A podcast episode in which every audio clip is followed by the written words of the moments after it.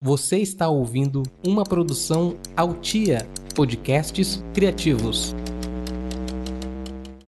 Esse programa é um jornal fictício que não tem compromisso algum com a verdade e que tem como único intuito propagar o caos e a desinformação. Ele também pode conter gatilhos emocionais, então se você é uma pessoa ansiosa, deprimida ou simplesmente fica abalado com a ideia de que todas as pessoas que você ama vão morrer, ouça por sua conta e risco, ou não ouça. Se você está ciente e deseja continuar, permaneça na linha após o som do pacotinho de jujubas fortificantes para cabelo sendo aberto.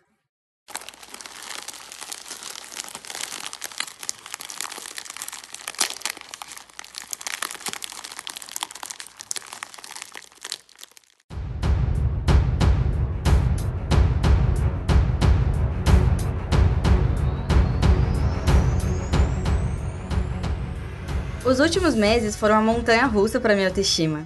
Eu me achei linda, depois me achei feia, depois fiz um procedimento estético e me achei linda de novo, mas dessa vez linda e triste porque eu não podia sair de casa para verem que eu tava linda. E eu sei que a autoestima vai muito além de gostar da própria aparência.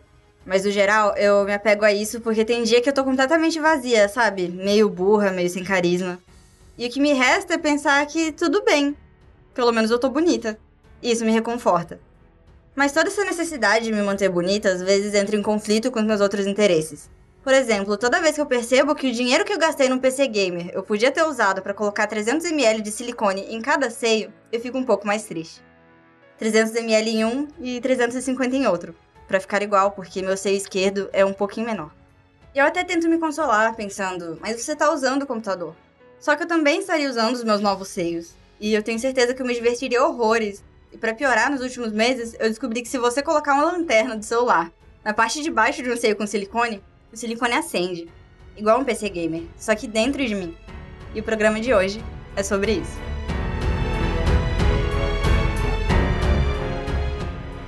Cirurgia de transferência de consciência está em fase de testes.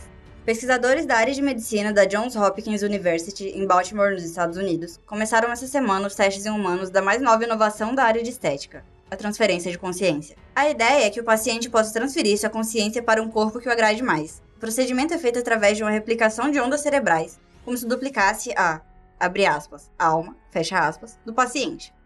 Logo após a duplicação, temos dois corpos com consciência. O corpo antigo tem a sua consciência desligada e entra para o catálogo de corpos disponibilizados para a escolha de quem desejar participar da transferência de consciência. Os primeiros corpos utilizados foram de doadores. Como o processo não é feito a partir do transplante de um órgão físico, a chance de rejeição é praticamente nula. Por ser muito caro, é muito pouco provável que esse procedimento se torne acessível para a população, tendo como público-alvo apenas magnatas e milionários excêntricos dispostos a pagar por um corpo novo.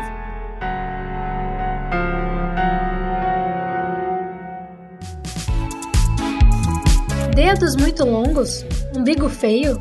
Joelho esquisito? Venha para o Centro de Estética Inovar. Criamos soluções para os problemas que nós mesmos inventamos. Faça uma avaliação conosco. Vamos encontrar defeitos que você nem sabia que tinha. E no mês de julho, trazendo uma amiga, você ganha desconto de 25% no primeiro procedimento. O Centro de Estética Inovar fica na Rua Favo de Mel, na esquina com a Avenida 9 de Março. Aguardamos a sua visita!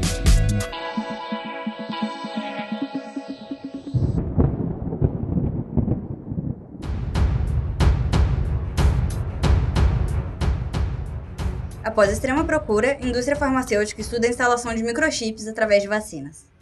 Um pequeno implante metálico que mede cerca de 3 centímetros em breve poderá ser instalado por baixo da pele para mudar sua vida. O chip possui a combinação de hormônios que você desejar.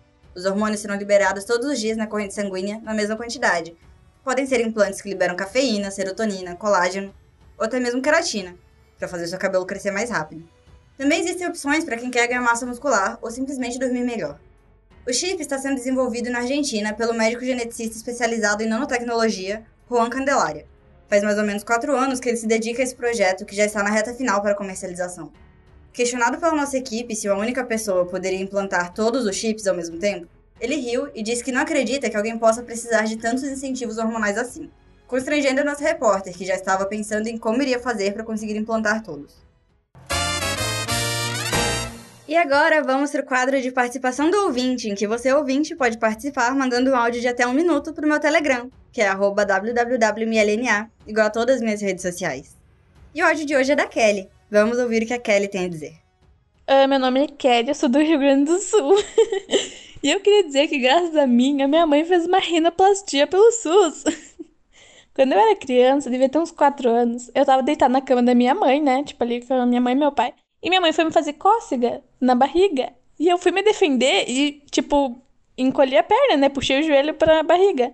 E no momento que eu fiz esse movimento, eu acertei o nariz da minha mãe. E sim, eu quebrei o nariz da minha mãe.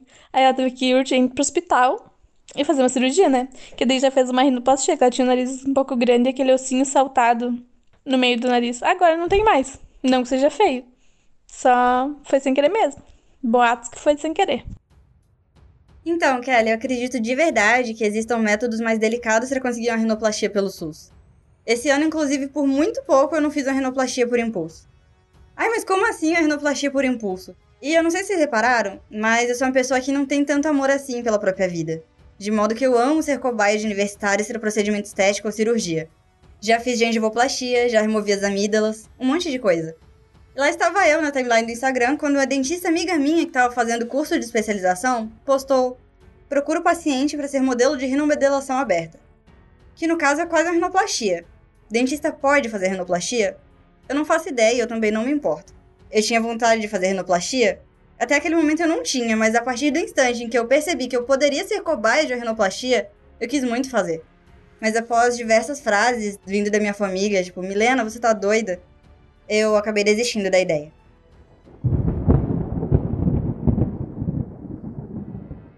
Deputado propõe projeto de lei pela criminalização da carecofobia, o medo ou aversão a carecas. O líder do movimento CC ou VC, os Carecas com Orgulho e Vítimas de Calvície, deputado Disseu Moraes, diz sofrer há anos com preconceito por não ter mais cabelos em sua cabeça. E após semanas de debates e conversas com outros membros do movimento, ele chegou à conclusão de que algo precisava ser feito. Caso o projeto de lei seja aprovado pela Câmara dos Deputados, a pena para a caracofobia vai de uma leve indenização de R$ 1.500 a 3 a 5 meses de reclusão.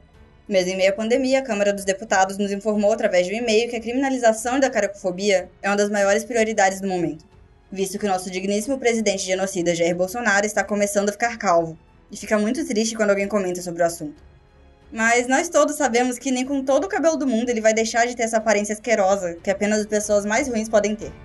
E o programa de hoje fica por aqui. Até o próximo programa, se o presidente ainda não tiver te matado.